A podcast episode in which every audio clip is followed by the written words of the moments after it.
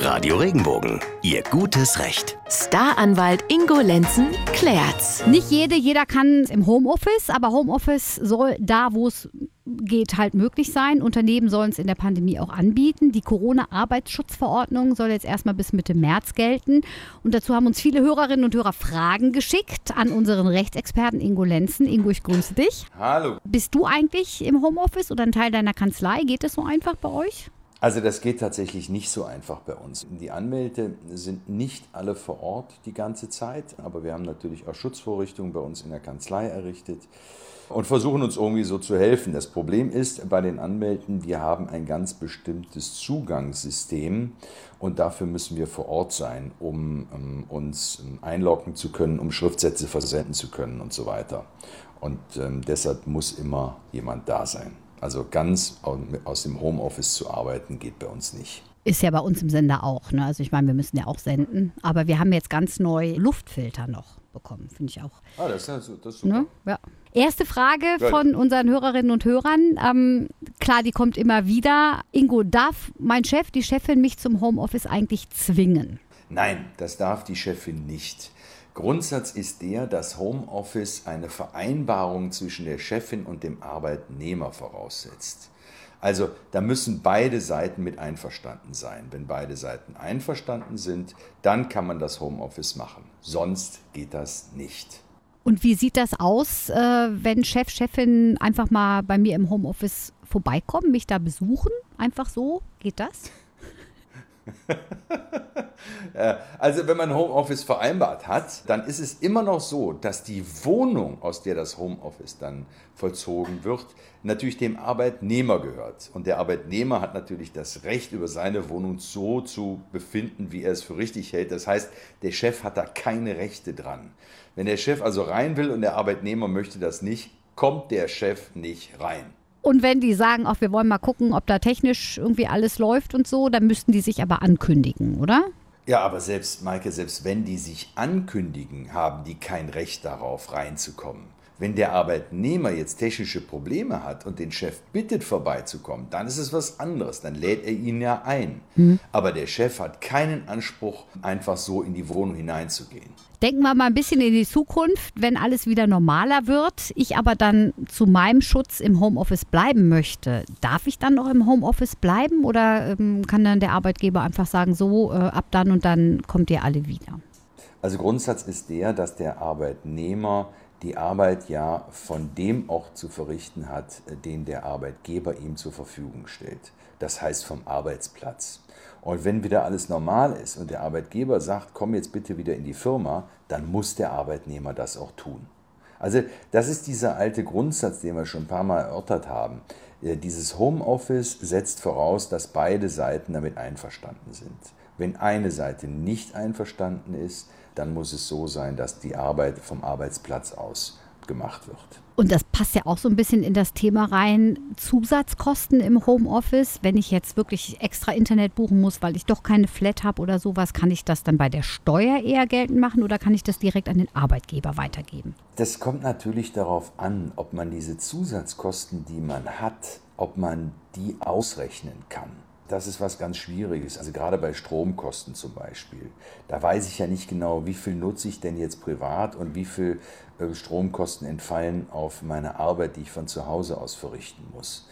Also bei den Kosten ist es schwierig. Bei anderen Kosten, wie zum Beispiel Druckerkosten, äh, Druckerpatronen und so weiter, da ist das was anderes. Da kann ich das genau ausrechnen, was das kostet und das kann ich dann tatsächlich auch vom Arbeitgeber verlangen. Also der Grundsatz ist ja der, der Arbeitgeber muss all die Kosten übernehmen, die zur Erbringung der Arbeitsleistung notwendig sind. Problem haben wir halt nur, wenn wir es nicht genau ausrechnen können. Aber alles, was sonst zusätzlich da ist, äh, das muss der Arbeitgeber schon bezahlen. Ganz interessant in dem Zusammenhang ist natürlich, äh, was uns gerade das Finanzamt anbietet. Die haben ja schon mal zum einen so eine Pauschale festgesetzt, die man jetzt im nächsten Jahr dann von der Steuer absetzen kann. Und das sind 600 Euro. Und was ich gerade jetzt noch mitbekommen habe, ist, ähm, dass den Arbeitnehmern Steuervergünstigungen ähm, zugesagt werden, wenn die sich zum Beispiel Elektronikgeräte anschaffen, ähm, wie ein Laptop. Da kannst du jetzt tatsächlich 1000 Euro für das Laptop, die sollen in Zukunft komplett in einem Jahr absetzbar sein. Das hat, das hat einen immensen Steuervorteil. Ne? Also bislang war es ja so, dass man so einen Laptop über Jahre hinweg abschreiben musste. Und das ist jetzt ähm, mit, einer, mit einem neuen Vorschlag, den Scholz da einbringen will, ähm, wird das erleichtert, sodass man jetzt tatsächlich 1000 Euro in 2021 absetzen kann von seinem Gehalt. Und das ist ja schon einiges. Das ist einiges, vor allem, weil ich darf ja dann den Laptop wahrscheinlich auch privat nutzen, ne? Ja, wenn ja? ich, wenn ich den, das Laptop natürlich für mich persönlich anschaffe, dann ist es mein eigenes und das kann ich dann auch selber nutzen. Da haben wir gerade, ähm, das ist ja das, äh, was als Steuererleichterung jetzt hier ähm, im, im Gespräch ist, dass man für ein selbst angeschafftes Laptop Steuervergünstigung bekommen kann bis zu 1000 Euro. Und das ist nun wirklich schon ein attraktiver Punkt. Mit dem ist natürlich auch beabsichtigt, dass die Elektronikwirtschaft so ein bisschen angekurbelt wird. Wobei die 1000 Euro, da könnte ich ja dann auch drei Tablets für anschaffen, oder? Das, das ja? geht auch. Wenn ich, wenn, ich, wenn ich kleinere Tablets kaufe, die eben nicht 1000 Euro kosten, ne, es gibt ja auch Tablets, die kosten 2000 Euro, aber wenn ich dann günstigeres kaufe, natürlich, dann ähm, kann ich die 1000 Euro auch so nutzen. Also da muss man sich wirklich im Moment intensiv ähm, auch informieren, was da steuerlich gerade Neues auf den Markt kommt. Jetzt sind wir ja schon eine Zeit lang im Homeoffice und ähm, da gibt es bei dem einen oder anderen auch nachträglich Wünsche. Ich sage jetzt mal die Ausstattung für zu Hause. Ingo, ich denke jetzt an so Sachen Bürostuhl oder sowas. Ähm, kann ich da darum bitten, dass mir das auch vom Arbeitgeber zur Verfügung gestellt wird für zu Hause? Der Grundsatz ist ja der, der Arbeitgeber muss alles zur Verfügung stellen, was ich als Arbeitnehmer zur Erbringung meiner Arbeitsleistung benötige. Beispiel Laptop. Wenn ich selber keinen Laptop habe und ich bin aber auf das Laptop ähm, zum Arbeiten angewiesen, dann muss der Arbeitgeber, wenn er sich mit mir darauf geeinigt hat, dass ich das Homeoffice machen soll, muss er mir einen Laptop zur Verfügung stellen. Gleiches gilt für Bildschirm und so weiter. Wenn wir jetzt mal auf diese bequemlichen Sachen kommen, wie zum Beispiel einen tollen Bürostuhl, dann muss der Arbeitgeber ja eigentlich das Interesse daran haben, dass ich rückenschonend arbeiten kann und noch einen vernünftigen Stuhl habe. Aber er muss das nicht. So, und jetzt stellt man sich natürlich die Frage, habe ich denn dann überhaupt eine Chance? Ja, da könnte ich zum Beispiel als Arbeitnehmer sagen, ja, Moment mal, also wenn du möchtest, dass ich von zu Hause aus arbeite, ich bin da im Zweifel zu bereit, aber dann will ich auch einen richtigen Stuhl haben, ansonsten mache ich es nicht und komme ins Büro. Das heißt, ich kann dann natürlich das Ding wieder umdrehen und ein bisschen Druck machen, um so einen, so einen tollen Stuhl zu bekommen weil ich nämlich dann sage, ansonsten bin ich halt nicht mit dem Homeoffice einverstanden. Da muss man sich dann auch wieder einigen und dann sollte man auch ein bisschen diplomatisch sein. Da kann man auch vernünftig fragen, vielleicht kann man ja den Stuhl, mit dem man normalerweise im Büro arbeitet, mit nach Hause nehmen. Ich weiß von Bekannten, zum Beispiel bei der BASF, äh, die ihre Bürostühle geholt haben ins Auto eingeladen ja. für zu Hause. Siehste? Das finde ich auch völlig in Ordnung. Ne? Das finde ich völlig in Ordnung, wenn man dann einfach seinen tollen Bürostuhl, den man hat, wenn man den einpackt, nach Hause bringt und wenn es Homeoffice endet, wieder zurück in die Firma bringt. Ein schöner Gedanke, wenn das alles geht. wieder normaler ist, gell? Ja. Aber ansonsten, aber ansonsten, liebe Maike, ist es tatsächlich so, der Arbeitgeber muss alles ähm, zur Erbringung der Arbeit Notwendige bereitstellen. Also auch so Sachen wie Drucker, Bildschirm und sowas. Ja, Druckerbildschirm ist äh, für mich selbstverständlich und mhm. da brauchen wir nicht drüber zu reden. Kann ich denn, wenn ich im Homeoffice stecke, meine Zeit ein bisschen freier gestalten oder muss ich dazu ja, den bekannten Zeiten durcharbeiten? Muss ich da was nachweisen können, dass ich das auch wirklich tue? Muss ich immer erreichbar sein? Kann ich mal schnell irgendwie was besorgen? Wie ist das? Möchtest du jetzt während deiner Homeoffice-Zeit einkaufen gehen? Och, ich könnte ja mal die Wäsche anschmeißen. Ne? Nee. Ja, genau. Das geht natürlich nicht. Also das sollte man nicht tun. Wenn es heißt Homeoffice, dann hat man das auch während der normalen, regulären Arbeitszeiten zu erbringen. Das heißt, äh, dann mal kurz losziehen und, und, und, shoppen gehen oder sowas, das ist, also shoppen geht im Moment sowieso nicht, ähm, aber so ein paar notwendige Einkäufe im Lebensmittelladen machen, das funktioniert nicht. Ähm, das ist ausgeschlossen. Also wenn ich jetzt normal in der, in der Mittagspause mal gerade in den Supermarkt gehe oder bei der Apotheke was abhole oder so, kann ich das ja vom Homeoffice auch, oder? Ja, natürlich. Doch. Also wenn du Mittagspause hast, doch. Wenn du Mittagspause hast, dann kannst du natürlich eben kurz zur Apotheke oder was abholen, klar. Gott. Oder die Kinder ähm, irgendwo abholen. Ingo, noch eine Sache, äh, Homeoffice-Pauschale, das hören wir irgendwie immer öfter. Wer ist da berechtigt? Wie kann ich das geltend machen? Muss ich da schon irgendwelche Unterlagen beisammensuchen? Was muss ich da wissen? Also jeder, jeder der, der Homeoffice macht derzeit, der kann tatsächlich diese Pauschale mit 600 Euro steuerlich geltend machen. Ich weiß jetzt nicht, wie hoch die Anforderungen sein werden, die das Finanzamt ähm, dafür erwartet oder verlangt.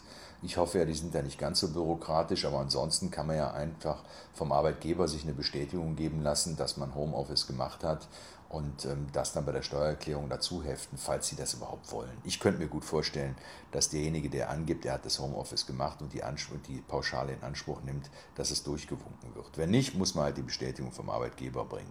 Was jetzt die, die anderen Kosten anbelangt, ähm, wie zum Beispiel Sonderausgaben, die man jetzt äh, für, für einen Laptop hatte, da ist ja auch in, im Gespräch, äh, dass da weitere Pauschalen durchgehen. Das heißt, man kann als Arbeitnehmer einen Laptop bis zu 1000 Euro anschaffen, die auch in dem Jahr der Anschaffung gleich komplett absetzen, diese 1000 Euro. Das finde ich ja was ganz Attraktives.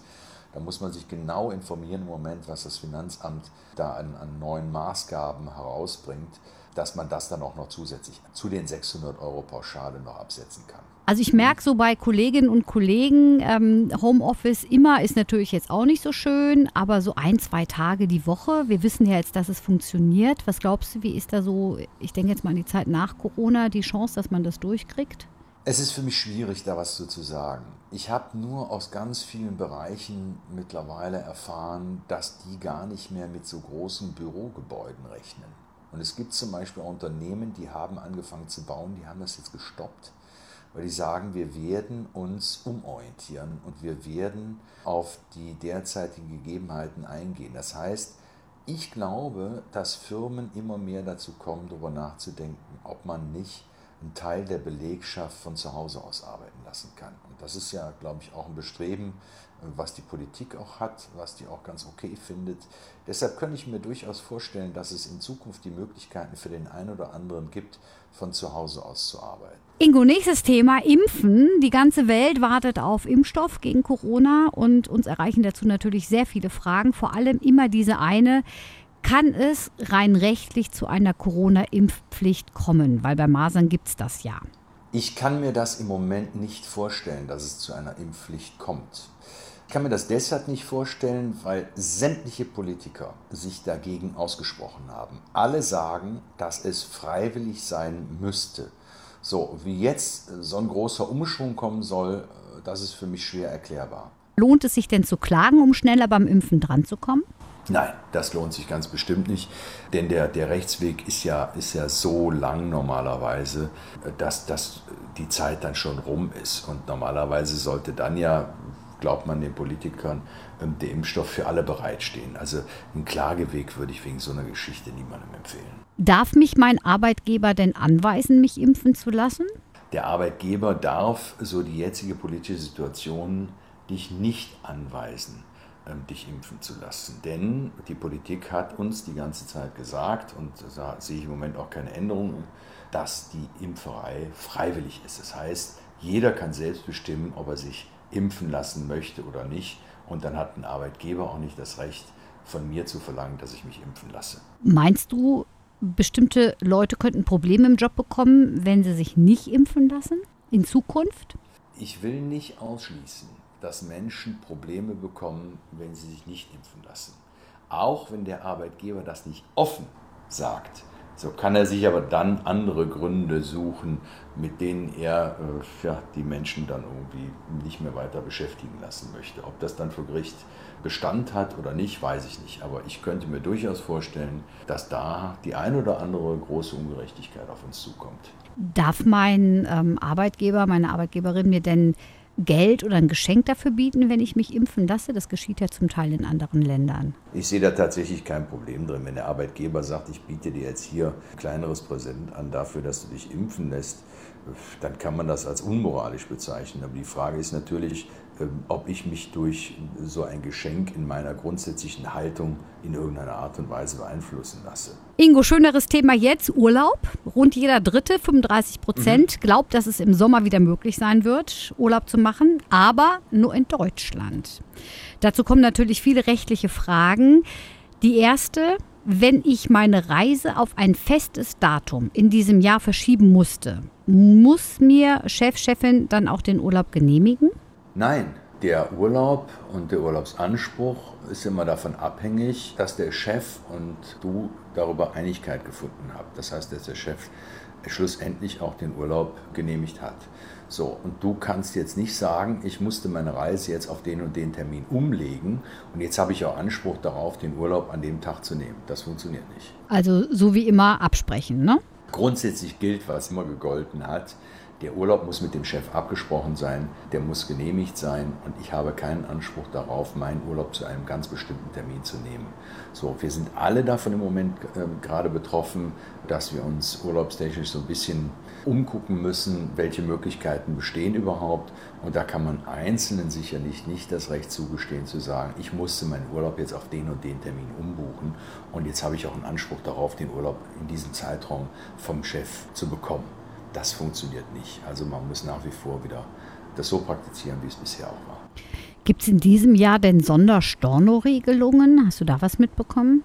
Grundsätzlich gilt ja, dass man dann von einer Reise zurücktreten kann, wenn es von der Bundesregierung eine Reisewarnung gibt. Grundsatz ist auch weiterhin, dass ich nur für die Reise bezahlen muss, die ich auch hätte wahrnehmen können.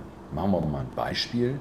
Nehmen wir mal an, ich habe eine Reise gebucht auf einer Nordseeinsel. Jetzt wird aber für diese Nordseeinsel äh, ein Reiseverbot ausgesprochen. Das heißt, die dürfen gar keine Gäste beherbergen auf dieser Nordseeinsel.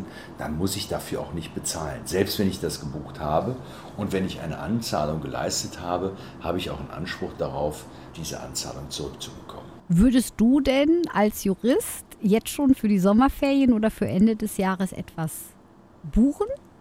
Das ist mit einem großen Risiko verbunden, das muss man ganz klar erkennen. Denn ich weiß natürlich nicht, selbst wenn ich eine Reise gebucht habe und wenn ich eine Anzahlung geleistet habe, ob ich diese Anzahlung dann noch zurückbekomme. Weil wenn der andere sich weigert, die zurückzubezahlen, selbst wenn ich im Recht bin, muss ich ja dann klagen. So, und die Frage ist natürlich, tue ich mir das an? Also davon abhängig ist natürlich, welche Art der Reise habe ich denn an dem Auge? Wenn da alle konziliant sind und fein miteinander sind und man sagt, okay, ich buche das, ich muss aber keine Anzahlung leisten und wenn es klappt, fahre ich natürlich, aber wenn es nicht klappt, muss ich nicht fahren, dann habe ich ja kein Risiko. Dann kann ich das durchaus machen. Also es ist immer von den Umständen und von den Reisebedingungen, die ich eingeben muss, abhängig. Hast du denn da Tipps jetzt für unsere Reiseplanung? Weil, also ich meine, das findet ja gerade in den meisten Köpfen statt. Ne? Wir hocken hier im Lockdown und hoffen halt, dass es dann irgendwann besser wird. Würdest du jetzt sagen, haltet mal lieber die Füße still, wartet bis Sommer ähm, oder sowieso immer eine Pauschalreise jetzt buchen, Versicherung definitiv abschließen? Auf was müssten wir achten? Hast du da ein paar Tipps? Grundsätzlich kann man sich merken, dass die Buchung einer Pauschalreise für den Verbraucher doch etwas einfacher ist. Wenn ich als Individualreisender zum Beispiel eine Flugreise buche, dann ein Hotel buche und das alles den Bach runtergeht, dann muss ich zum Beispiel bei zwei oder drei Stellen ähm, ansetzen, um ähm, meinen Reisepreis zurückzubekommen. Wenn ich die Pauschalreise buche, sieht das ganz, ganz anders aus. Da kann ich mich nämlich an den Reiseveranstalter wenden und habe nur einen Ansprechpartner. Also das ist mal was ganz, ganz Einfaches, was man sich merken kann. Deshalb würde ich tatsächlich sagen, verlasst euch in diesem Jahr vielleicht eher auf eine, auf eine Pauschalreise, weil da ist es einfacher, seine, seine Ansprüche nachher wieder geltend zu machen. Die verfügen auch über die ausreichenden Versicherungen, zumindest hoffe ich das. Man weiß ja nie in der Zukunft, was so alles passiert, sodass man da auch davon ausgehen kann, dass man sein Geld zurückbekommt. Wenn ich eine ähm, Individualreise bei einer einzelnen Person, zum Beispiel bei, bei jemandem, der ein Ferienhaus vermietet, buche, da weiß ich ja nicht, ob ich mein Geld, was ich zum Beispiel als Anzahlung geleistet ha habe, so einfach auch wieder zurückbekomme oder ob ich dann nachher vielleicht auch noch einen Anwalt brauche, um, um, um das Geld dann wieder zurückzuklagen. Selbst wenn ich im Recht bin, ne, muss ich ja den Rechtsweg beschreiten, wenn der andere sich weigert. Und das sind alles so Probleme, die man da vor Augen haben muss. Es gibt ja im Moment auch mega Log-Angebote. Ja, also das ist ja Wahnsinn, was da im Moment äh, alleine, also ich weiß nicht, Mallorca All-In für 250 habe ich gesehen für eine Woche. Wir reden hier ab, ab Ostern und sowas alles. Bali haben mir Bekannte jetzt erzählt, Luxusressort für 80 Euro und sowas. Äh, die haben halt gesagt, das buchen wir, das ist im August oder so und äh, wenn es nicht klappt, dann ist es auch egal. Wie siehst du sowas? Also wenn man sich von Anfang an darüber im Klaren ist, man, dass man da auf Risiko geht, dann ist es ja völlig okay. Also wenn da so ein tolles Logangebot ist und ich weiß, wenn es klappt, ist es prima, wenn es nicht klappt, habe ich vielleicht das Geld in den Sand gesetzt. Und wenn man damit einverstanden ist, ja, dann kann ich das auch durchaus machen, natürlich. Was ich mich ja frage, Ingo, immer wieder werden so geltende Corona-Regeln, Ausgangsbeschränkungen, Alkoholverbote, Bußgelder, wenn man Sachen nicht einhält und sowas alles, die werden immer mal wieder von Gerichten gekippt. Und da frage ich mich, warum? Ist das rechtlich so in Ordnung? Also funktioniert unser System so, dass die Gerichte sich damit immer wieder neu beschäftigen oder was, was soll das? Der Grundsatz ist ja der, unsere Bürger in unserem Land sind frei und müssen frei leben können. Wenn jetzt die Politik hingeht und schränkt diese Freiheitsrechte ein, dann müssen Gerichte dazu da sein, um zu überprüfen, ob diese Einschränkung, die da vorgenommen worden ist, notwendig ist für das Ziel, was die Politik im Auge hat. Und jetzt muss man sich zum Beispiel, nehmen wir mal ein ganz einfaches Beispiel, wir sagen, wir haben eine Ausgangssperre abends dann kann man doch darüber reden und sagen, ja, wieso ist denn diese Ausgangssperre überhaupt noch notwendig, wenn es doch eine andere Regelung gibt, nach der ich sowieso nur noch einen anderen Haushalt oder eine andere Person treffen darf. Dann kann doch eigentlich gar nicht, kann es doch gar nicht sein, wenn ich abends rausgehe, dass ich mich dann mit mehreren Menschen treffe, weil dann verstoße ich ja schon gegen die andere Regelung. Und da ist es doch notwendig, dass ein Gericht überprüft, ist denn diese weitere Einschränkung der Freiheitsrechte des Einzelnen notwendig oder ist sie nicht notwendig? Ingo, ganz herzlichen Dank, dass du uns da ein bisschen zur Seite gestanden hast zu den Themen Homeoffice und Impfen und Reisen dieses Jahr. Ich äh, habe mich sehr gefreut, dass ich euch da zur Seite stehen konnte. Und ähm, mal ganz ehrlich, das sind ja schwere Zeiten für uns alle hier. Aber ich glaube, wir sollten hoffnungsvoll in die Zukunft sehen. Denn ich glaube, eines brauchen wir und das ist Perspektive. Das kriegen wir gewuppt. Herzlichen Dank, bleib negativ.